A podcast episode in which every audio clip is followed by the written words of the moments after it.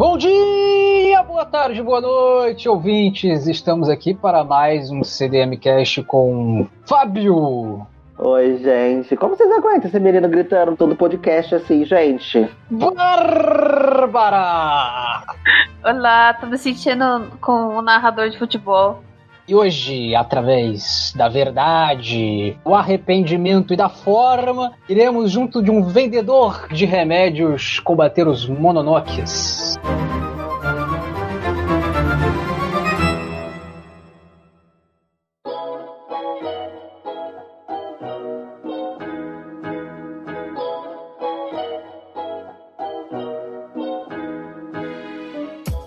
Então, hoje anime do, do dia é Mononoke. E não é lá um anime tão conhecido, mas ele é queridinho underground. O Mononoke, apesar de ser da Toei, provavelmente foi algo que passou às quatro da manhã, quando até o capeta tá dormindo. Não deve ter dado muita audiência. Você vê que a verba dele é bastante limitada, mas ele é uma história muito interessante, com uma direção bastante. uma direção e uma parte visual bastante autêntica. Também uma narrativa que me parece intrinsecamente japonesa o Mononoke é um, uma antologia de contos, né? Com esse fio condutor que é o vendedor de remédios, que é também alguém que combate os Mononokes. Então a gente vai ver contos, né, causos que duram dois, três episódios e vai assim até o final, tem cinco casos. E aí todos eles têm essa uma ambientação bastante japonesa, né, pela trilha sonora e por essa coisa do, do, dos mononokes, ayakashis, que são coisas da são elementos da mitologia japonesa. E aí é sobre isso que a Bárbara vai falar. É porque o que acontece? É a primeira vez que você assiste, principalmente se você não está acostumado com um anime desse estilo, você fica um pouco confuso, porque ele tem aspectos muito japoneses. Então, se o japonês assiste, ele sabe do que, que ele está falando. Por exemplo, a primeira vez que eu assisti, na tradução, o Kusuriuri é não é o nome dele. Kusuriuri é o que ele faz, que é um vendedor de drogas, vendedor de remédios. E na primeira tradução que eu peguei, né, da primeira vez que eu assisti, estava escrito Kusuriuri. E aí dava a entender que era o nome dele, mas na verdade é o que ele faz.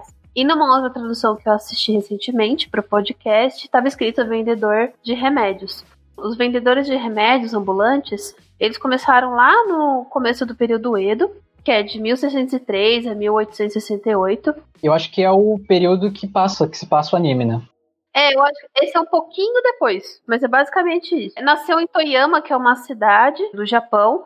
Como nessa época nem todo mundo morava muito próximo das, das capitais, das cidades maiores, para chegar remédio nesses povoados, nesses lugares menores, eles criaram essa, esse método esses vendedores ambulantes que eles andam com uma caixa grandona, assim. Você deve ter visto alguma coisa parecida em Muxixe também. Hum. E dentro dessa caixa tem várias caixinhas pequenas com vários remédios. E aí eles vão até essa casa, eles sempre costumam passar pelos mesmos lugares, então eles criam essa coisa de confiança com o vendedor, eles deixam essa caixinha lá e as pessoas usam o que elas quiserem usar, o que elas precisam usar. Depois de um tempo, ele volta para buscar essa caixinha e ele só cobra aquilo que foi usado da caixinha. Ele reabastece a caixinha e ele volta lá depois. Então ele faz todo um trajeto até a base da cidade, depois ele, ele volta de novo. Que massa! Isso explica bastante da galera sempre tá assustada quando vê o vendedor de remédios num lugar que não era para ele estar tá passando ali. Uhum. Porque sempre em todo começo, né, de conto, eles perguntam, mas o que, que um vendedor de remédios está fazendo aqui? Sim. E, e, é engraçado, porque eu, eu, acho até que o, que o Keiji Nakamura, que é o, que é o diretor, né, ele leva um pouco isso pra direção, porque ele sempre é um ET ali, o, o, o vendedor de remédio, né? E, e, aí muitas vezes ele é inserido visualmente muito do nada. Você fica tipo, caralho, o maluco só surgiu aqui. Ou então, tipo, tem três pessoas muito vestidas muito similarmente e o vendedor de remédio destoando, tanto com as vestimentas quanto com as cores dele, assim. Sim, sim, ele é, é o, o recorte dele na obra é muito distoante mesmo. E, e, melhora muito mais depois, né? Com o final sempre dos episódios, quando ele descobre a forma, o arrependimento e a verdade do Mononoke. Que eu acho belíssimo, puta que pariu. Eu acho que quando a gente descobre é, esse lado cultural que a, que a Bárbara traz, ele fica um tantinho mais interessante. Eu, eu acho que já é interessante pra gente entender um pouco da natureza dessas histórias, né? Essa coisa da verdade, do arrependimento e da forma que ele precisa descobrir do Mononoke, é quase como se ele realmente tivesse trazendo a cura para uma situação. Então, assim, existe um, uma certa, não sei se sarcasmo, ironia com essa coisa de ser um, um vendedor de remédios, porque ao mesmo tempo que ele está ali para fazer um trabalho de exorcismo e de limpeza nos causos, ele meio que não faz nada, sabe? É muito ácido, sabe? Ele tá sempre, tipo, rindo das situações que são situações muito assustadoras. Mononoke é um anime de terror. E aí ele, ele, ele só meio que faz a parte final, que é tipo, o bicho aparece ele corta com a espada. Você vê, as lutas não são elaboradas, né? É, ele tem que investigar, né, para saber o que está acontecendo. Ele precisa, tipo, ele precisa de elementos para poder identificar a verdadeira aparência do, do Mononoke, para então ele poder exorcizar ele, né? Isso. Mas é que o lance é que ele não, como é que eu vou dizer? Ele não precisa se esforçar muito para isso. O que ele precisa fazer é provocar as pessoas e, e até uma coisa engraçada, porque a gente sempre vê o vendedor de remédios muito calmo. Ele inclusive ri das situações, né? Como eu disse, que é meio safado assim da parte dele. E aí a galera que fica louca procurando essas respostas, que elas têm que tirar coisas assim dentro de si, né, e tal. Esse é um ponto legal. Não é que ele tá sempre rindo, é porque a maquiagem dele, o formato da boca da maquiagem dele, lembra o formato de um boco, de uma boca de um neco, um gato. Então parece que ele está rindo, mas na verdade aquilo é só o batom dele. Durante o anime todo, ele lembra muito o teatro japonês, em muitos aspectos. Seja na hora que ele, ele corta uma cena e faz aquele tutu, aquela musiquinha, ou o formato de como que as coisas acontecem. Também tem outros elementos que fazem parte do teatro que eles estão inseridos no anime. Né? Tem quatro estilos de, de teatro, que é o buraco, que é aquele feito com marionete, o Kyogen, que é uma coisa mais de comédia, de piadas, e tem uns dois, que é o No e o Kabuki, que eles, vários desses elementos estão no anime. O No, ele significa latendo e destreza. Ele é o estilo que ele foca completamente nos atores. E uma, uma coisa que eu achei bem legal, que é parecida com o, o anime, é que o personagem principal, o Shit, ele é sempre um personagem sobrenatural ou espiritual. E ele é o que tem a roupa mais espalhafatosa e a maquiagem mais espalhafatosa também.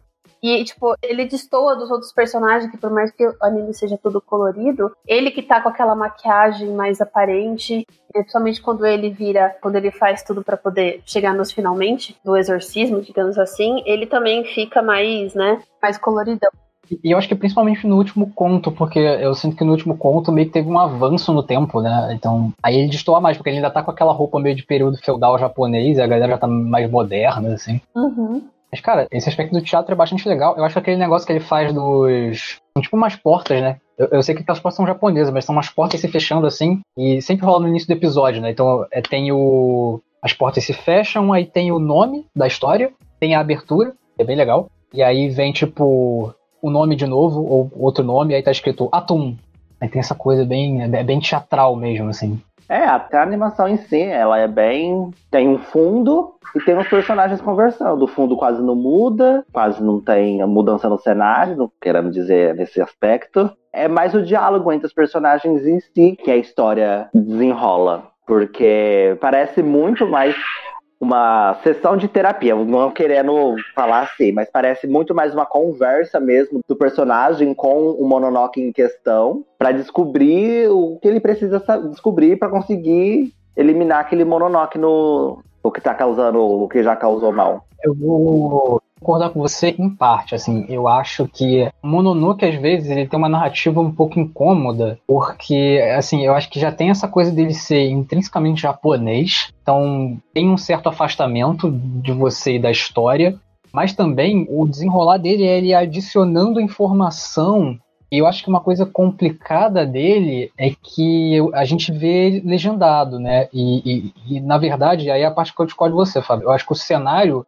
ele é primordial assim para a história. É, inclusive existem mudanças ali no cenário, mas ele é um cenário muito rico, mesmo quando não muda. São vários detalhezinhos é, de cor, de pintura, que e às vezes eu, eu, lembro, por exemplo, no primeiro ou no segundo conto, como o cenário parecia estar tá falando um pouco da história. Acho que é o segundo, que é o do monge, né? Parecia estar tá falando da história de amor do monge, né? Que tinha uma, umas pessoas assim. É, é, fazendo amor, enquanto. Fazendo amor é ótimo, transando, né? Enquanto ele contava lá a história de, de paixão dele. Mas ele tem esse aspecto incômodo de, de, de, de ir progredindo com os personagens, dando informação, mas você meio que não tá jogando junto com ele, porque você não saca muito do que eles estão falando. Então você vai meio que aceitando, e aí algumas coisas de mistério ele vai jogando junto com você e fica mais interessante. Sim, sim, sim. Eu vou até comentar, porque o cenário ele acompanha o que está sendo dito. Porque, como dá para perceber, é um anime de baixa renda, e então é tudo desenhado bonitinho, fofinho, com poucas transições em animações, contando a história de maneira mais sutil, de uma forma mais alegórica e metafórica. Pra diminuir também os custos e também pra ficar mais da hora, porque eu acho muito foda a maneira que a história é contada. Por exemplo, quarto conto. Não, quarto conto não, no terceiro conto. O da guria que assassina lá o pessoal da casa dela. A princípio. Eu amo esse conto, cara. A princípio era esse o caso. Então, por exemplo, toda vez que ela, que ela, que ela pensa que ela lembrou de alguma coisa, ela fala assim, não, vê de novo. Ela fala assim, ah, então fez acontecer. Eu falo assim, não, vê de novo. Quem você matou ela? Não sei. Vê de novo. Então, o sai acompanhando a história com ela lembrando, com ela vendo como que é. Então, as mudanças são sutis porque o cenário acompanha junto com o que a personagem, no caso que o Mononoke, tá descobrindo. Porque, querendo ou não, o Mononoke, eu, na minha perspectiva, é muito mais o, o Mononoke se entendendo como um Mononoke. Falou assim, não, eu não sou Mononoke. Mas eu falei assim, não, calma, você ainda não sabe disso.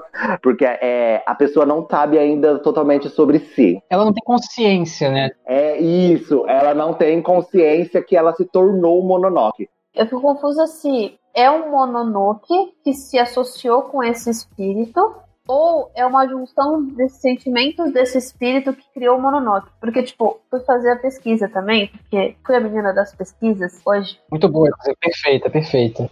E, tipo, dentro do folclore japonês, né, existem os onis, existem os deuses, existem os yokais. Dentro da classificação dos yokais, tem um monte de coisa, e um deles são os bakemonos ou obakis. Bakemono tem, né, do kanji bake, que significa mudança, e o mono significa coisa, objeto, matéria. Então é algo material que se transforma, que muda. E dentro desses bakemonos existem dois tipos. Existe os Tsusuko Mogami, que são aqueles objetos que, se eles duram há mais de 100 anos, eles criam uma consciência e saem por aí fazendo coisas, tipo aquele guarda-chuva gigante, sabe? Você já deve ter visto em algum lugar. Ele tem rosto e tudo mais. E tem os mononokes, que são os animais. São os bakenekos, a kitsune, o tanuki, que é o guaxinim, o mujina, que é o texugo. No anime, ele trata só desses mononokes. E a questão é assim, dentro do, do folclore, dentro dessa criação desses mononokes, existem duas coisas que eu encontrei, que é ou um animal, ou o espírito de um animal, que ele cria uma consciência um pouco mais avançada, e aí ele se torna esse ser, esse Mononoke. E aí quanto mais caudas ele tem, mais fodão ele fica e vira Kyuubi, fica dentro do Naruto e tudo mais. Ah, é o lance do Naruto, legal. Você já sabe agora, não sabe? Sem mim você não pode fazer absolutamente nada. Agora vamos, remova o laço totalmente. Se fizer isso, te darei todo o meu poder. Uma coisa, eu dei uma pesquisada no, no dicionário japonês também, e existe um sinônimo para obake que se chama yurei. E esse yurei, eles são os fantasmas, os espíritos de seres humanos que não conseguiram ir pro pós-vida, eles não conseguiram transcender. Então eles ficaram presos na Terra ou eles voltaram do purgatório porque eles fizeram alguma coisa terrível. E algumas vezes esses espíritos ou esses sentimentos desses espíritos, eles podem se juntar com esses objetos, esses animais, e eles se transformam nesses mononokes também. Então, assim, da mesma forma que no mito grego ou romano é a mesma história, né? Aquele, aquele ser é daquela forma, ele serve para aquilo, só que algumas coisas nas histórias elas mudam de do grego para o romano ou tipo de uma história para outra.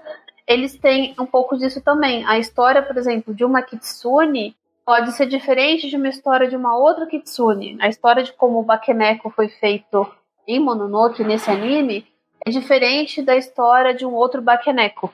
Entendi, entendi.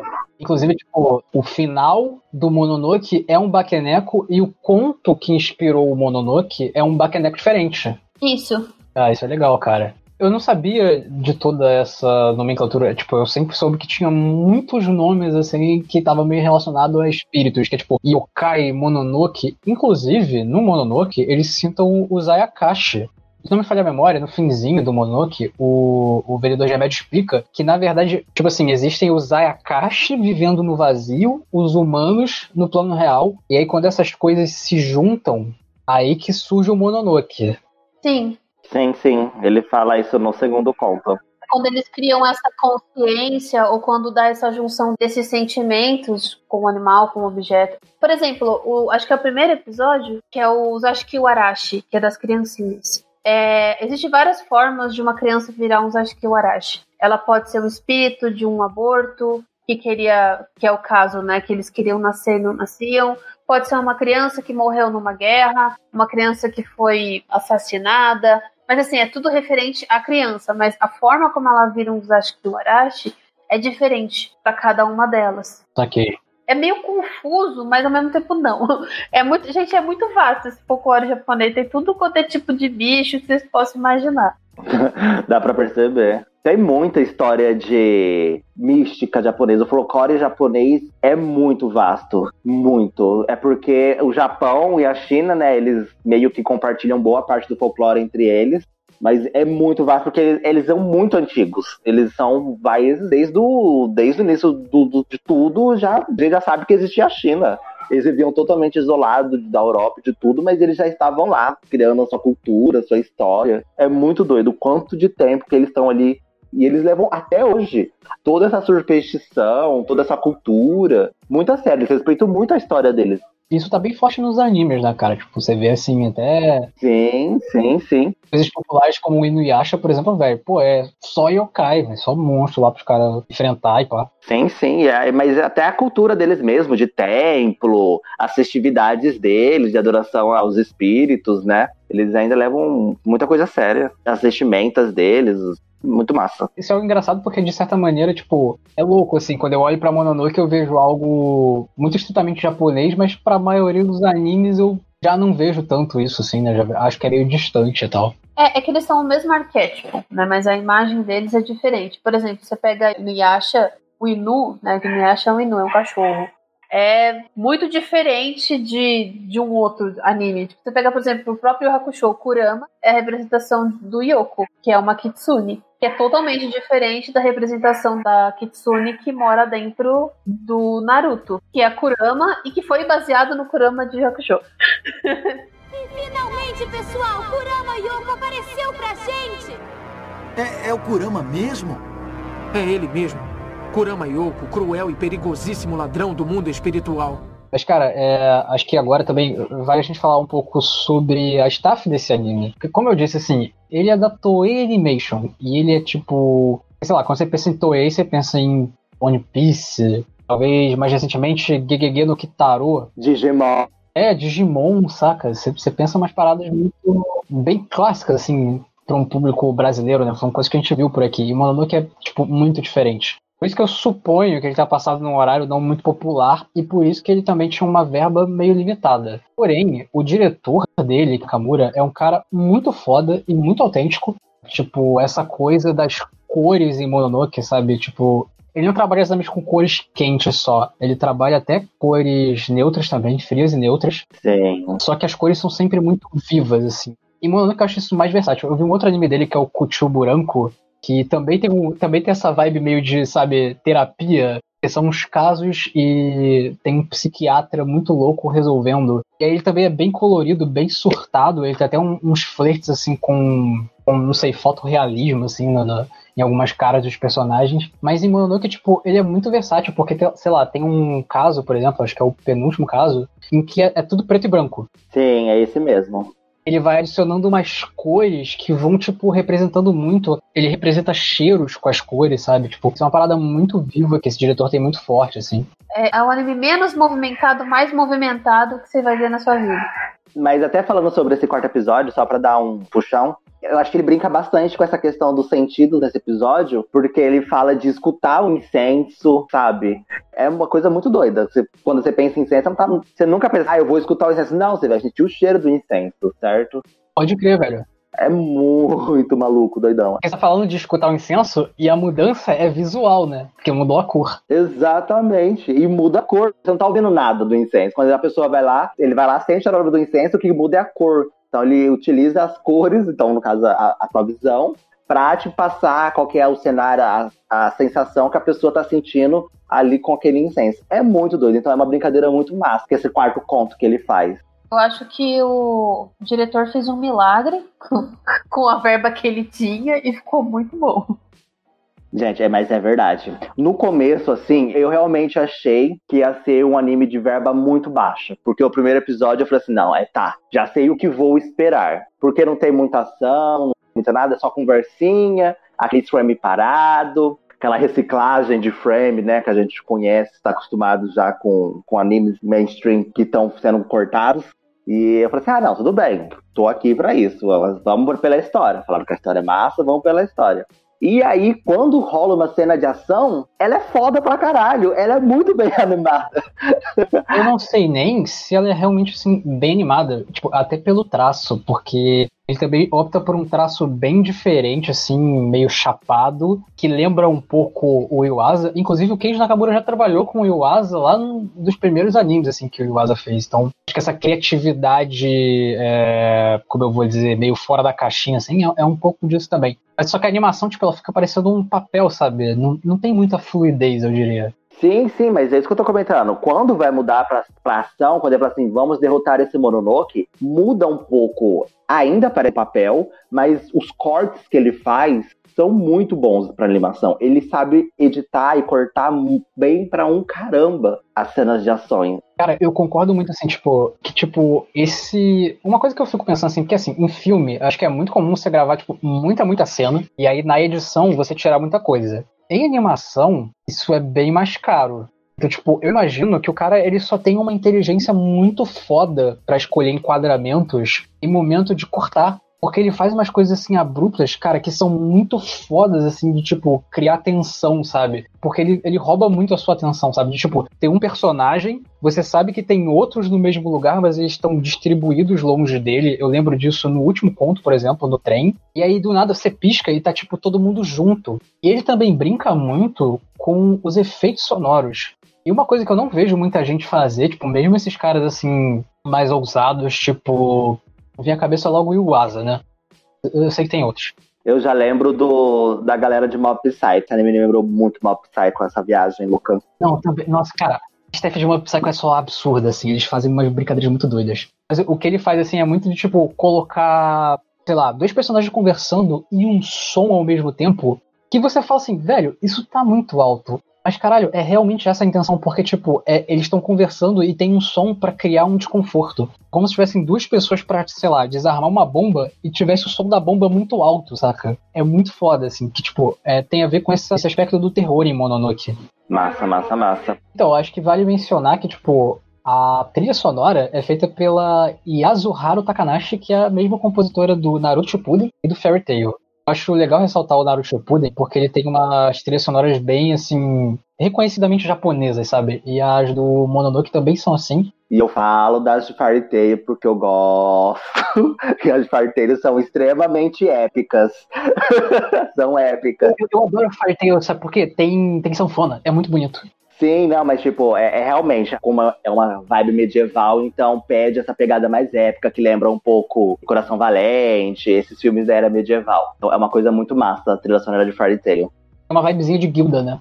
Sim, sim, sim, sim, sim. Que vem da, da, da, época medieval também, né? Que vem do feudo, né? Mas é isso, cara. Tipo, Naruto Shippuden pra mim tem uma vibe tipo, super japonesa, que é o que Mononoke tem. E ela é versátil, assim. Acho que não é tão versátil quanto quem fez a trilha sonora do, primeiro, do Naruto clássico, né? O Shippuden não é tão bom nesse sentido para mim a maioria do, dos contos de Mononoke eles terminam de uma maneira meio triste, na verdade. O que combina muito bem, porque, tipo, o encerramento de Mononoke é uma coisa muito bonita, assim, tipo, e é muito lindo mesmo. Dá vontade, às vezes, de chorar até. E as histórias são um pouco assim. Eu tava pensando aqui, quando o Fábio falou do negócio de É, você falou do terror, ele falou da, do psicológico. Eu concordo com os dois. Uma coisa que eu gostei muito, só que eu só fui reparar da segunda vez que eu assisti, que a primeira vez que eu assisti faz muito tempo, foi que tem uma relação de causa e consequência muito nítida. Tipo, esse Mononoke está lá, essa coisa aconteceu, não só por causa né, da pessoa e do animal, mas por conta dos outros. Tipo, sempre tem alguma coisa que o outro está escondendo sobre isso, um outro sabe, essa coisa do não dito, tá ali, tá causando tudo isso e ele precisa investigar. E ele investiga através disso que você falou. Ele vai cutucando as pessoas, né? Ele vai tentando cutucar aos pouquinhos a pessoa e a pessoa acaba meio que falando ou demonstrando e isso acaba gerando toda a verdade, né, que ele fala que ele precisa saber essa verdade para ele conseguir libertar esse esse ser.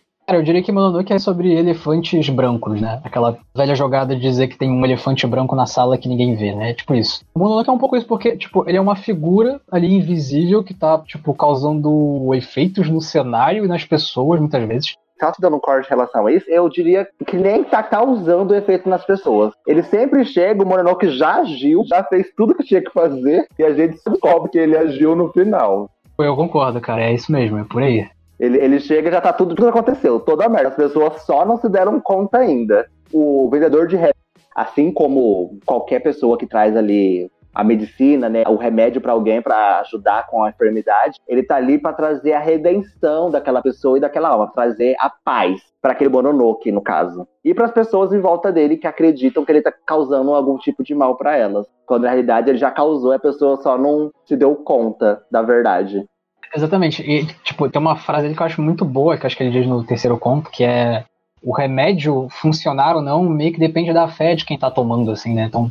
Exatamente. Tem, tem um pouco esse lado, tipo, o cara é um vendedor de remédio, mas ele não tá dando remédio nenhum, ele não tá fazendo nada. Tudo que ele tá fazendo é depois das pessoas fazerem, sabe? As pessoas têm que acreditar no que elas estão fazendo, elas têm que jogar a verdade para fora, para fora, pra coisa acontecer a galera da homeopatia fica em fúria, que fica assim, em prantos, assim, cara.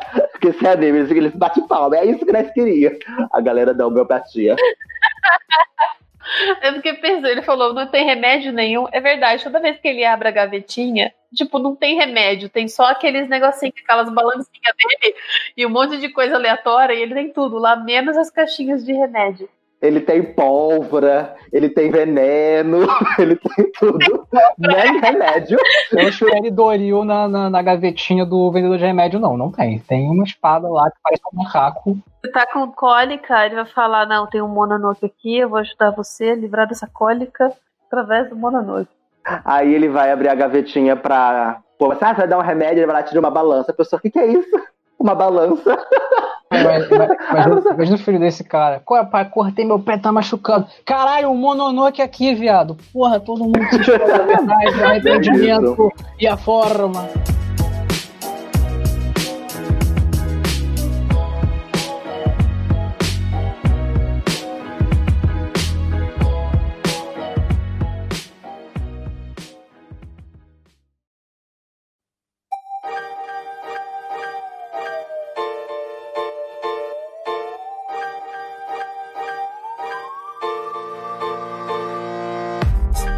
Vamos falar um pouquinho de cada conto? Eu acho que é legal a gente falar de cada conto. Eu queria lançar uma braba aqui. Eu queria perguntar para vocês, cara, vocês não sentem que os dois primeiros contos eles terminam meio que não terminando? Eles meio que tem pano na manga pra uma sequência? Eu não acho. Pelo menos o primeiro. O segundo eu não sei. Eu não tenho que pensar. A gente tem que conversar pra eu pensar. Mas o primeiro eu acho que não, porque eu tenho na minha cabeça aqui algumas coisas que eu quero soltar na roda. Ó, eu acho que agora vai rolar spoilers. Então, melhor, você que ainda não viu, correr lá para ver. Lá onde? Não sei. De maneiras legais, é claro. Exatamente. A gente soltou umas coisinhas aqui. Tá, tá na internet. É super fácil de achar. É, então, sobre o primeiro conto, que é sobre os bebês, os, os mini abortos, os abortinhos. Os acho que o Arashi. Quando, quando o Zé aborto lá Tipo, chega pra, pra mãe, a mãe fala, hum, eu quero vocês, eu quero dar amor pra vocês e tal. Meio que, tipo, tudo aquilo ali, todas aquelas criancinhas tinham formado um Mononoke. E aí o cara vai eliminar o Mononoke, mas meio que a mulher escolhe ficar com o Mononoke na barriga. Então, tipo, pra mim, Sabe por quê? terminou meio tipo bebê de Rosemary, assim, tipo, ela tá com um bebê de Rosemary ali. Sim, então, eu acho que é esse é o ponto. O amargor dos espíritos foi a junção com a vontade dessa mulher ter o filho dela que fez o Mononoke. Então, ela, junto com as crianças que morreram, é o Mononoke. Entendeu? O Mononoke não existe sem ela, na minha concepção. Ela é o Mononoke. Junto com as crianças. Eu, eu vi de outra forma esse primeiro conto. E já tinha esse Mononoke, porque nesse lugar onde ela vai, ela é uma viajante também. Ela tava fugindo para poder ter o filho dela. Quando ela chega nesse lugar, esse lugar já tá cheio de é, Washiki Warashi. Porque ocorreram vários abortos. Aquele lugar onde ela fica, aquela sala onde ela fica para dormir, aquela velha, ela já fez vários abortos naquele lugar. Então são vários e vários espíritos de criança que viraram aquele aglomerado de coisas e virou tudo aquilo. E aí, quando ela tá lá, ela meio que vira uma chave para desencadear tudo aquilo que já estava naquele lugar. E aí precisa dela, né? Ela precisa aceitar essas crianças para ela conseguir poder aceitar a criança dela mesmo conseguir libertar eles. Se você for pegar pelo, pelo conceito que o, o vendedor explica, é como se os Ayakashi estivessem por ali e a partir dessas mulheres que perdem os filhos, ou a partir dos filhos que morrem, né? Eles meio que incorporaram ali no bebê, e aí su- surge o Mononoke, saca? É, Sim, sim. Por isso que eu acho que não é a mulher. Ela desencadeou isso. Sim, por isso que eu falo, da minha cabeça, ela meio que se torna junto com o Mononoke, entende? Porque assim que ela chega no nesse andar, ela já, já, já não tem mais bebê na barriga dela, já abortou. Porque o primeiro bebê que aparece lá e fala assim: Eu gostei de você, você é minha mãe, é o filho dela que ela abortou já. Que ela não tem mais, que já tá abortado. Ah, mas ela não tá grávida? É, ela tá grávida. Não, ela perde. Ela perde o filho já. Por isso que eu tô falando. Ela tá grávida, mas não sei se ela tá grávida. Porque dá a entender, pelo menos da minha visão, aquele Akashi amarelinho lá é o filho dela, que ela abortou. Que ele, tanto é que ele no final, quando eles estão saindo, ele fala assim: ó, você seria uma ótima mãe. Entendeu? Esse tipo de coisa. Então, ele falando pra ela assim: você era minha mãe, mas não é mais porque eu morri já. Entende? E é por isso que ela quer abraçar todas aquelas outras crianças. Minha mente está explodindo. Tá aí, acho que Mononoke realmente não é um anime pra se ver só uma vez, não é muito fácil de entender. Eu de verdade entendi desse jeito, porque na minha cabeça ficou bem claro que aquela criança amarelinha lá, que do começo, que protege ela dos outros mononokes, é o filho dela que ela já perdeu. Que ela tá correndo, louca, desesperada, atrás de proteger o filho dela da chuva, mas o filho dela já tá morto. Entendeu? Já morreu. Cacete! Minha cabeça explodiu agora. Ela só não entendeu ainda que tá morto. Faz muito sentido, velho. Caralho. É muito mais triste. É muito triste, eu fiquei muito triste nesse primeiro episódio. Por isso que quando o Léo falou assim, ah, eu acho que deixa um, um gancho para um segundo, eu falei assim, não, eu acho que não. Eu acho que tá contando ali a história de uma mãe que perdeu o filho e que tá contando, consequentemente, a história de todas aquelas outras mães que perderam os filhos dela, entendeu? Só que a gente pega uma, isola ela do grupo e conta a história dela, como que ela perdeu o filho, como é a relação dela com o filho, como que o filho, a relação do filho seria com ela. Tanto é que no final do episódio que eu já comentei aqui, vou falar de novo, ele fala que você seria uma ótima mãe. E é por isso que ela fala assim: não, vou ficar com vocês. Vocês são meus filhos também. Porque ela já perdeu dela. Ela, e ela percebe. Na minha cabeça, ela já percebe, entendeu? É que eu não tinha percebido e eu tô tipo, mano. Não, mas na cena pós-crédito, velho, ela tá com barriga ainda. Mas ela já morreu, entendeu? Esse é o ponto. Ela já tá morta. Ué, a mulher morreu também? Ela, ela vai junto com os Mononoke. Ele, ele elimina os Mononoke junto com ela. Ela se torna um com o Mononoke. Isso que eu tô tentando te falar. Tem que entender também pro pessoal. Tomara que eles já tenham assistido. Vocês perceberam que Mononoke é uma coisa muito simbólica. É tudo, tudo muito simbólico. E é um simbolismo japonês. Já dizia Sócrates, só sei que nada sei. Eu achei muito massa esse episódio por conta disso. O segundo caso, eu também acho que ele termina em aberto, porque aparentemente alguma coisa possui o cara que perde a espada. Não sei se vocês lembram do samurai lá que tem que abdicar da espada dele por causa do. do. não sei o que é aquilo, acho que é um Oni, que é um, um peixe falante. Ah, ele serve pra mostrar o medo deles, né? Que ele pergunta do que vocês têm medo. Aí todo mundo tenta mentir e não dá certo. Inclusive, eu acho esse episódio mais tediante, o episódio do peixe. Porque ele é muito repetitivo. Eu também acho, é chato. Ah, eu não achei.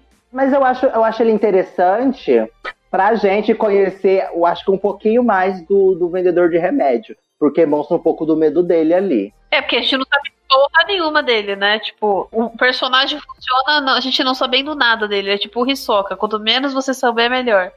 É bem isso mesmo. Aliás, aquele barco, gente, eu tive a sensação. Duas vezes que eu assisti, eu tive a sensação de que eu tava num sonho. Porque aquele barco, ele, ele parece um labirinto. Vocês lembram qual é o medo do, do- do cara? Eu não lembro qual é o medo dele. Eu acho que ele tinha medo de, de ser apagado, não era? Alguma coisa do tipo? De não, de não existir, eu acho. Então, no final, ele é um Mononoke e ele não quer ser desfeito. Não, é, não, não duvido. Mas eu acho que era esse o medo dele. Ele tinha medo de não de ser, de ser apagado, coisa do tipo. É, eu lembro dele desintegra- desintegrando. Eu lembro dessa parte. O resto eu não lembro. É, então, acho que é. Ele faz isso pra salvar a menina, não é? Que a menina começa a passar mal lá. Aliás, ele tem alguma coisa com essa menina, porque toda vez que eles se encontram, eles começam a flertar. Ai, a menina é muito chata. Oh, oh, oh. Não, ela é, mano. A dubladora dela é toda aquela dubladora de, de menina japonesa que fala fininho. E é proposital. Não sei se é proposital, mas ela é muito chata. Eu falo assim, nossa, que menina chata. Será que vai matar ela no começo? É que, na verdade, ela é bem novinha, né? Tipo, ela parece ser bem novinha. Ela é bem novinha, ela é bem. Ela toda hora assim, ah, ele é o cara que livrou. Você, como assim vocês não conhecem ele? Mano, o pior é que essa menina, ela aparece no último conto. Só que, tipo, ela não é ela, assim. Ela, sei lá, ela não lembra do vendedor de remédio. E ela parece ter, tipo, 13 anos e fala que tem 21. E eu fiquei, tipo, pera, ela tinha 21 o tempo inteiro? Que porra é essa? É, é o lapso temporal. Eles falam a idade dela, tipo, no final, não é? Porque eles, ela aparece várias vezes. Até numa linha temporal diferente. Sim, é no último conto que falam que ela tem. É, em algum momento eles falam da idade dela, tem uns 19, 20 por aí. Ah, é 21, é 21 que falam. 21? É. Novinha, né? Não, novinha, mas é muito mais velha do que ela parece. Ela parece ter 13, porra. É uma anã. Mas, mano, esse segundo conto, eu, apesar de achar o episódio 4, que é o segundo episódio do conto, muito tediante, entediante, eu adoro o último episódio, porque, tipo, a história do monge é, é uma história ok, eu diria, mas, tipo, essa coisa do Kenji Nakamura com os de brincar com os efeitos sonoros Tipo, o jeito como ele tá contando a história, e tem um violino acompanhando, e do nada, tipo, o violino para num momento crucial da história em que o casal, tipo, definitivamente se separa. Cara, é um bagulho tão tocante que eu fiquei tipo, caralho, mano, tipo, a direção me prendeu assim do início ao fim, velho. É uma história que, tipo, não tinha nada demais, assim, beleza, uma história triste de amor, assim, mas. Olha, eu acho que esse conto é sobre a escrotidão humana. Porque tem incesto, tem pedofilia, Não, nesse sentido ele é bizarro. tem, tem, tem, tem, tem gente podre, tem tudo de ruim nesse episódio. Tem gente com medo de pudim, sabe?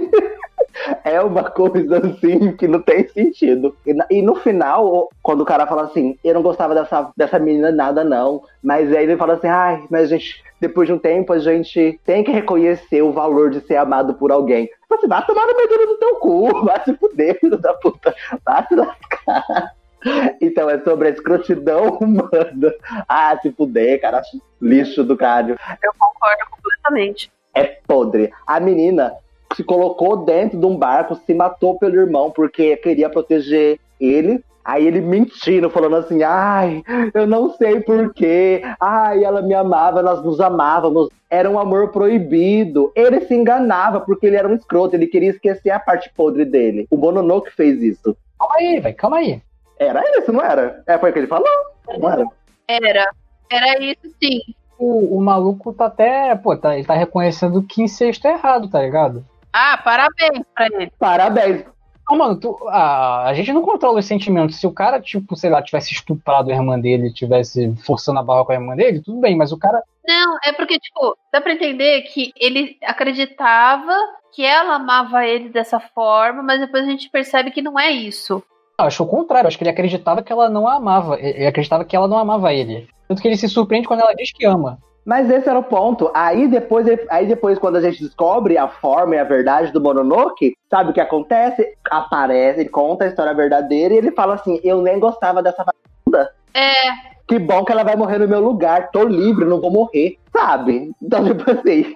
É, é, essa, essa ideia dele de tipo, ah, minha irmã, eu amava muito ela, era tudo pra esconder essa podridão dele, tá ligado? Esse era o Mononoke. Então falou assim: você se escondeu no Mononoke, então o Mononoke faz vezes ele esquecer a parte podre dele. Então, tanto é que quando ele assume essa parte dele e, e ele se junta, né, ele até muda a forma dele, que a- ele era uma pessoa muito bonita, bonita, garbosa, mas a parte escrota dele era por dentro. E ela sai dele. Aí ele fica muito feio, esquisito, horroroso. Entende? Ele se mostra como ele verdadeiramente é. Nossa! Esse maluco é um arrombado. Exatamente. Esse episódio é um dos meus favoritos. Ele é muito bom. É muito legal, porque tem essa, esse joguinho, entendeu? Então ah, a parte podre dele era, o- virou, era o Mononoke, tá fora dele, mas ele ficou feio. Aí quando vai para dentro, porque ele é podre por dentro. É muito massa o jogo que tem nesse conto. É muito da hora. Eu vou ser bem sincero, eu acho que, tipo, eu não me atrelei muito, tipo, à história em si que estavam contando, e porque eu achava realmente difícil, mas eu me atrelei muito a essa coisa de, tipo, sabe, do visual e da direção, como eu fui. É, assiste de novo, Léo. Total, cara, é, é- é o que eu falei, quando você tem que ver tanta coisa na tela, acompanhar uma história num ritmo um, pouco diferente, narrativa um pouco diferente, e ainda tem que ler legenda, porra, bicho, tu se complica, tá ligado? É verdade. E o pior é que eu acho que Mononoke foi dublado em inglês. É porque eu não confio muito na dublagem em inglês. No, no- confio no sentido de qualidade mesmo, né? Não acho que ia ser tão legal. E dublagem é bastante importante nesse anime. Mas uma coisa que eu acho muito engraçada desse conto é que ele tem uns personagens muito caricatos, que é tipo aquele monge meio afeminado e a própria menina do, do Bakeneko lá, que é a história que inspira o anime do Mononoke. E ao mesmo tempo que, tipo, tudo parece, de certa forma, meio engraçado e espalhafatoso demais, tem umas cenas, assim, tipo, de tensão e umas cenas tocantes. Cara, tipo, uma coisa que eu amo, por exemplo, é como o barco se enche d'água, sabe? E tem uma hora que eles estão conversando debaixo d'água com os peixes, que são feitos com algum efeito diferente dos personagens. Cara, dá- acho que essa sensação que a Bárbara falou, né, de sonho, é uma sensação ó, muito interessante, assim. Essa do barco, das duas vezes que eu assisti, eu tive essa sensação de sonho. Aliás, eu lembrei, eu lembrei não, eu vi aqui qual era o medo do vendedor de remédios. O medo dele é saber que o limite deste mundo existe sem forma, verdade e arrependimento. Aí ele fica naquela escuridão lá e ele começa a sumir. Ou seja, o que, que a gente descobriu sobre ele? Porra nenhuma. Cara, sabe- agora uma curiosidade. Sabia que quem escreveu o roteiro desse caso e do penúltimo, acho que é penúltimo caso, foi o mesmo cara que escreveu o roteiro de Serial, Serial Experiments Lane. Sério? Ai, eu amo Len, eu amo Len. Chiaki Konaka. Faz muito sentido. Porque é doido igual. Nossa, Len é muito. A gente podia fazer um podcast sobre Len e chamar, a gente sabe quem, é, o Mike. Não dá pra fazer o delay não, porque preciso de mais uns 300 pontos de QI aí pra compreender Lane. Eu não compreendi nem Mononoke, eu vou entender Lane, porra. Ai, ó, mas eu acho que, que, que Len ninguém entende. Nem quem escreveu. Ninguém entende. Vamos pro, pro terceiro conto, porque já é quase uma hora de gravação aqui. É, Vamos. eu acho esse o mais foda. É o que eu mais curti, assim. Esse foi o que eu menos entendi, eu acho. Eu acho que eu não entendi o final. Eu acho que eu perdi algum pedaço, não sei. Me perdi na história. Eu acho que o vendedor de remédio se apaixonou pela mulher. Sério? Sério. Porque, tipo, aquele, aquele bicho que aparecia pra, pra mulher apaixonada por ela, ele fumava um negócio de, de. que soltava fumaça lá. Não sei que porra é aquela, parece uma varinha mágica. E aí, no final, o vendedor de remédio tá fumando aquela porra. E eu fiquei tipo, brother, era você então? Apesar de que ele, ele luta com o bicho, né? Mas sei lá. Eu tenho que admitir que eu não entendi direito esse episódio, mas eu gostei muito dele. Eu achei ele lindo, assim, achei a direção dele maravilhosa, cara. Achei, acho foda, assim. Sim. Sim, Esse sim. negócio de quem você matou, e no final, tipo, se realmente isso, sabe? Ela se matou pra agradar a mãe, pra agradar o marido, a porra toda, e no final ela se viu livre, sabe? Eu, eu achei realmente foda, assim, muito legal. Eu entendi assim, ela é aquele negócio que eu falei, é um espírito, ela não conseguiu sair de lá, é porque ela também morre, né? Ela mata a mãe, ela não, ela mata o marido, não é? O marido dela morre, ela também tá morta. E esse Mononoke, ele aparece para tirar ela desse ciclo. Ela tá o tempo todo vivendo aquela, aquele mesmo momento. A cozinha. E é um Mononoke mesmo, que é uma. Ele, ele vem parecendo uma Kitsune, né? Ele tem aquela, aquela máscara e ele aparece ali. Só que aí, por um momento, parece que é o, o vendedor de remédios fantasiado dele. E em outros momentos, não. Eu acho que ele meio que se mescla e ele se perde no meio, mas depois ele consegue voltar e aí ele consegue acabar com esse com esse Mononoke e libertar a- o espírito da mulher. Foi isso que eu entendi.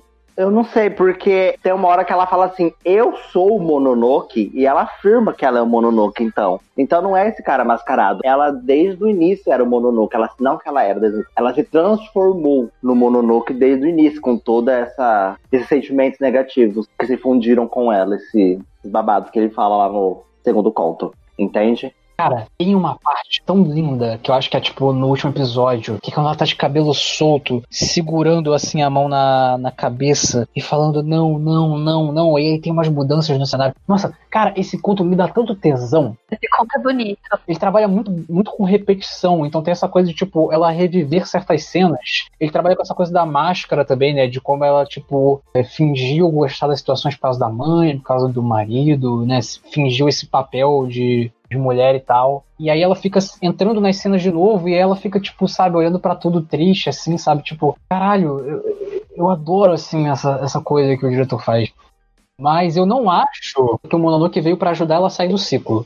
Eu acho que o Mononoke tenta prender ela no ciclo, na verdade. Sim, sim. Ela tanto é que ela fica sempre revivendo. É, Mononoke é coisa ruim, não, independentemente do que do que leva ele a se tornar um Mononoke, se foi uma história triste ou não. Verdade. É, e ela fala mesmo isso, que ela é o Mononoke. Ah, uma coisa também que eu lembrei. Nessa, nesses episódios aparece muito a máscara, né? E algumas dessas máscaras, a maioria dessas máscaras, elas se passam nesse teatro no. Cada uma dessas máscaras tem um significado diferente. Porque, tipo, não aparece o rosto das pessoas, né? As pessoas não são, tipo, pessoas mesmo, elas são personagens dessa história dela. O teatro no é, é curioso porque ele influenciou o Brecht, que é um dramaturgo muito conhecido, por exemplo. Eu descobri isso outro dia lendo aleatoriamente coisas de anime e achei fantástico, porque é um teatro muito, sei lá, muito específico. Nossa, tá vindo tudo pra mim agora. Que, loucura. Aquele Mononoke, aquele cara da máscara, que, né, com a máscara de Kitsune, ele não existe. Ela cria ele como uma, uma coisa pra tirar ela dali. Ela tá tentando se ajudar a tirar dali. Mas no final é isso mesmo. Ela é o próprio Mononoke. Sim, ele, ela, ele é criado pra. Ela, ela, tanto é que o, quando o vendedor de remédio chega, ele vai lá e destrói tudo e fala assim: você tá destruindo o meu amor, que me tá me fazendo sentir bem antes de todas essas coisas ruins que aconteceram comigo. Agora eu tô bem, porque ela tá nessa ilusão que ela tá bem com esse cara, que esse cara ama ela. Que ela nunca foi amada por ninguém. Então ela se prende na ilusão do amor. Fala assim, não, eu quero. Ela, então ela cria uma figura que, que ame ela, entendeu? Que trate ela bem, que respeite o que ela quer. Entende? Que pergunte pra ela o que quer fazer. Eu gosto que, tipo, quando ela tá do lado do desse cara que ela criou, né, pra casar com ele, ela continua triste. Ela não, ela não sorri. Sim, sim, ela. Sim, sim, ela é extremamente infeliz. É basicamente o retrato de uma mulher moderna, né? Se for parar pra pensar. Do quarto conto a gente já meio que falou, né? Que é aquela, aquele lance do cheiro e tudo mais. Sim, a gente falou um pouquinho, mas vamos só falar um pouco sobre o Mononoke, né? Que a gente chegou a comentar dele. Que esse é o episódio que eu achei mais gore. esse eu acho que assim, agora eu entendi porque isso é meio que terror. Porque eu já começo o conto com o cara se batendo na parede, sangue voando, umas caras umas cara de terror. O cara já é feio, mas o que é isso? Essa cena é muito foda, mano. Porque tem de novo a brincadeira com as cores, né? Muitas vezes, muitas vezes ele muda a cor do sangue, né? E aí tem aquele lance dele tá batendo na parede também, faz pá, pá. Esse é bem visceral mesmo. E eu acho engraçado que ele já entrega a história no começo, porque esse cara se bate ali na parede de várias maneiras, e se eu não me engano, é as quatro formas das pessoas que estão lá na sala. As quatro formas das pessoas que morreram, que estão mortas, que estão ali jogando o jogo. Então ele já fala assim: ah, são quatro pessoas que morreram. É que a gente não sabe ainda, mas já estão mortas. Cara, pode crer, eles estão mortos, cara, isso aí é doido. É, e todos eles são gananciosos, né? Tudo filho da puta. Tudo joga, joga no bicho. No final, esse é o Mononoke mais diferente. Esse Mononoke não era nenhuma pessoa. Ele era mais o templo, né? Era, a- a- era é o pedaço de madeira mesmo. Isso, ele é um Mononoke, ele é um Tsukumogami, que eu tinha falado. Ele aí, nesse caso, ele é um objeto, que é aquele pedaço de madeira de aloe vera. A Lu falou e Vera. Pode te matar, gente. Cuidado. É, maluco. A minha imagem preferida desse conto, né? Ele tem muita, tem muita brincadeira com a cor, ele é tudo preto e branco, tudo se enche de cores ali. Inclusive, quando ele descobre a forma do Mononoke, tudo ganha forma e vida, literalmente as imagens desenhadas, né? Tipo, tem um elefante desenhado numa parede, aí o elefante acorda, faz barulhos e se mexe e tal na parede. Mas a minha imagem preferida de, co- é de quando ele tá todo transformado, né? O vendedor de remédios, pra derrotar o Mononoke, e aí quando ele corta o Mononoke, aparece o, o vendedor de remédio normal cortando um pedacinho de madeira. Sim, é muito da hora. É muito massa. Verdade. essa dualidade da gente perceber que, assim, por mais que tenha essa coisa do Mononoke, no fim das contas, é uma grande sessão de terapia que tá resolvendo um probleminha, uma historinha que aconteceu ali, né? Sim, sim, sim, sim, sim. Eu acho bem, bem interessante nesse sentido. Muito foda. Eu gosto do episódio porque eles têm que ficar jogando e cheirando as coisas. Nossa, eu achei esse episódio, antes de entender ele, antes de chegar no final, falei assim, nossa, o cara, tipo assim, apesar das pessoas serem malas, eu falei assim, nossa, mas o vendedor de remédios realmente tá filha da puta desse, né? Tá matando todo mundo, um por um. Não matava ninguém. Primeiro, ele vai lá e faz o monstro ir lá e matar o cara, o espadachim. Aí o segundo, ele parece que o cara é levado umas agulhadas na cabeça e morre também. Aí o terceiro, ele faz o cara achar que vai morrer envenenado, se joga de uma altura e quebra o pescoço. Terceiro é morte, é morte de premonição, isso aí, velho. Caralho. É, o terceiro é bem morte pra munição. Aí passa 10 segundos e ele fala assim: Eu não podia deixar ele sofrendo assim. Eu falei, "Ê, tem caroço nesse angu. Vamos entender o que tá acontecendo. Vai me explicar, que bom. Aí você saca que estão matando os mortos, velho. É, ele tava matando os mortos, pra dar paz pros mortos, no caso. Eu acho legal isso, porque, tipo, quem disse que o, o vendedor de remédios é uma pessoa boa? Exatamente.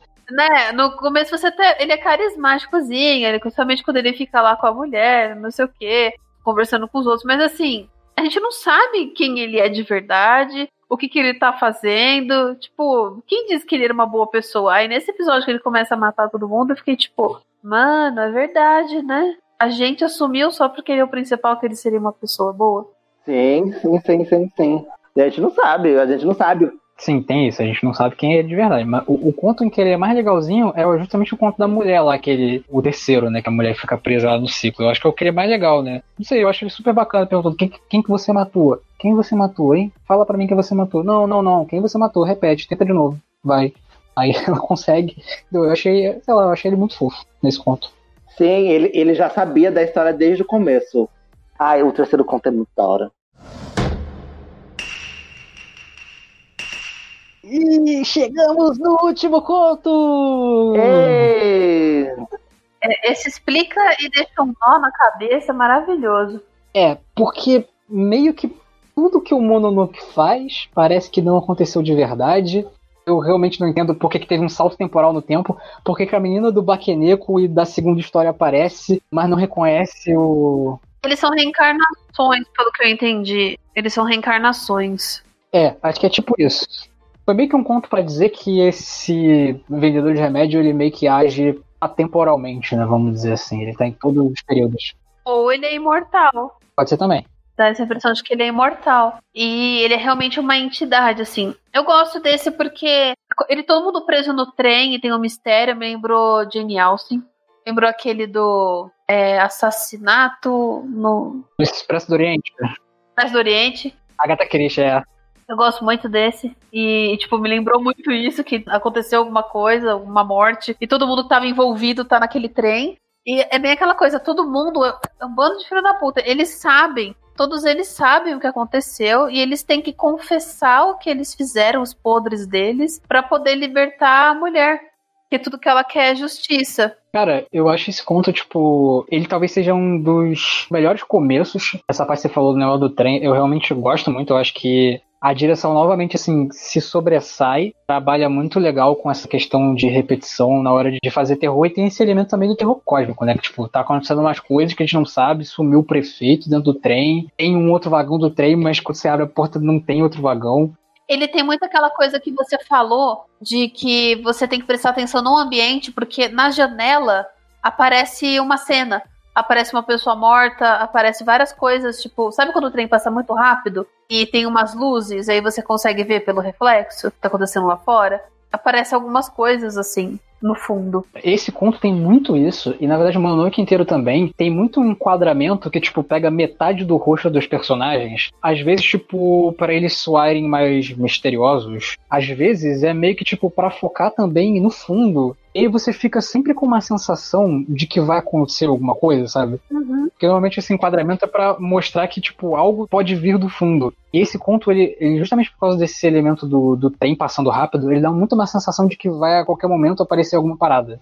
Dá, dá essa sensação de, de suspense mesmo, né? Isso. E aí é foda, cara, porque, tipo, no fim da situação toda, você entende que cada pessoa meio que sabia daquela situação de uma forma e você vê diferentes maneiras de negligência, né? Uhum. O cara do trem, da mulher que ouviu e não fez nada, do moleque que viu e não fez nada. Inclusive, eu não gosto muito da parte que o jornalista joga ela, não. Eu não sei por que, que eles ficam focando no, no, nos peitos. Eu não sei nem por que, que a roupa da mulher abriu. Eles ficam focando no decote da mulher. Achei um negócio assim aleatório. Nossa, eu não, eu não reparei nessa parte. Eu lembro da, dela no trem e o gatinho se aproximando. Acho que isso é quando, é, é quando o jornalista tá jogando. Tá, tipo, ele dá um empurrão nela, depois ele joga ela. Essas duas partes têm focos em peitos que não fazem sentido. É, tinha que ter alguma coisa assim, senão não era anime, né? Pra tentar chamar público, monetizar o anime, pra ter uma segunda temporada, né? Ele tem que tentar chamar um pouquinho de gente. Mas assim, no geral, não é fairy tale, né? Então dá pra. Porque o que tem de bunda ali, puta que pariu de peito. Metade do anime é só isso. Eu amo. É, não, acho que esse foi o, o único detalhe problemático, assim, de Mononoke. De resto, ele é bem, bem saudável. Bem saudável, entre aspas, né? A gente teve aborto, a gente teve assassinato. A gente teve aborto, É, saudável à sua maneira. aborto, incesto, suicídio, que mais? Ganância. Ele não é uma banana, mas também não é um sorvete, assim, ele tá no meio termo ali de gordurinha. Não, é muito bom, é muito bom. Desculpa, Fábio, de falar de Fairy Tail, é que eu tive que. Pode falar, pode falar. Eu, eu, eu, eu gosto, mas eu sei que é ruim, gente. Eu sei que é problemático. Este podcast odeia rabo de fada. Rabo de fada. Mas é bom, gente. Mononoke é muito bom. Mononoke é muito show, cara.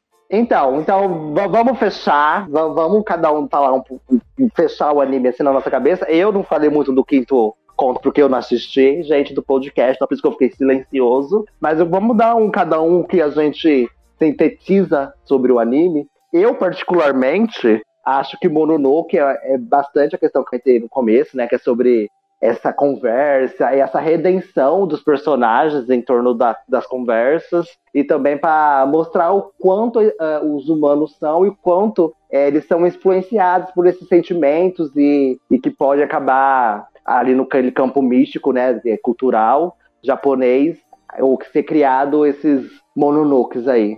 Então eu acho que é isso um pouco, que a gente é um estudo sobre essa so- sobre o humano mesmo. Eu acho que é bem um estudo sobre o ser humano mesmo, o Mononoke.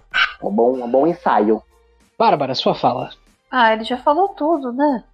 Eu concordo com tudo que o Fábio falou. Perfeito.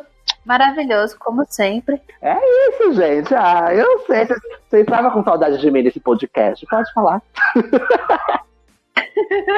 Comentem nos comentários, né? Dependendo onde a gente colocar isso aqui.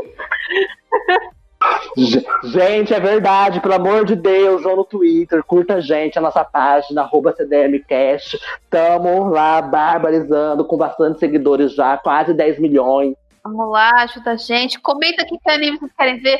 Mas é basicamente isso. Vamos lá, a gente vai. Eu eu vou postar um negócio sobre Fairy Tail. Vamos lá é, concordar comigo. Tenho certeza que eu vou provar pra vocês por A mais B, porque Fairy Tail é o melhor shonen já criado na face da Terra. E vocês vão concordar comigo.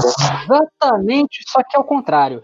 Porém, continuem seguindo a gente lá no Twitter, porque a gente tem tentado postar um pouco notícias do mundo da- do anime e do mangá, às vezes um comentário sobre alguma obra que a gente tá vendo, né? Às vezes comentar coisas de temporada também que tá rolando. E eu fecho aqui dizendo, cara, que Mononoke, assim, o Kenji Nakamura, que é o diretor, apesar de recursos muito limitados, é um cara que sabe brincar com audiovisual e com cortes abruptos e essa brincadeira também com, com os diversos tipos de teatro que ele traz para a narrativa de Mononoke, ele consegue criar tensão, drama, é uma versatilidade assim notável. É um cara muito talentoso que, que vale a pena assim você você dar uma olhada no trabalho dele.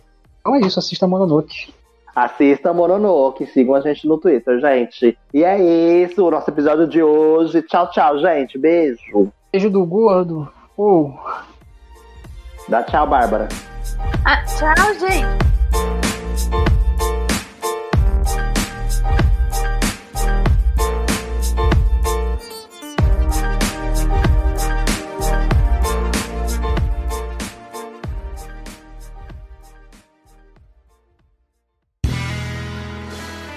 Este podcast foi editado por André de Carvalho.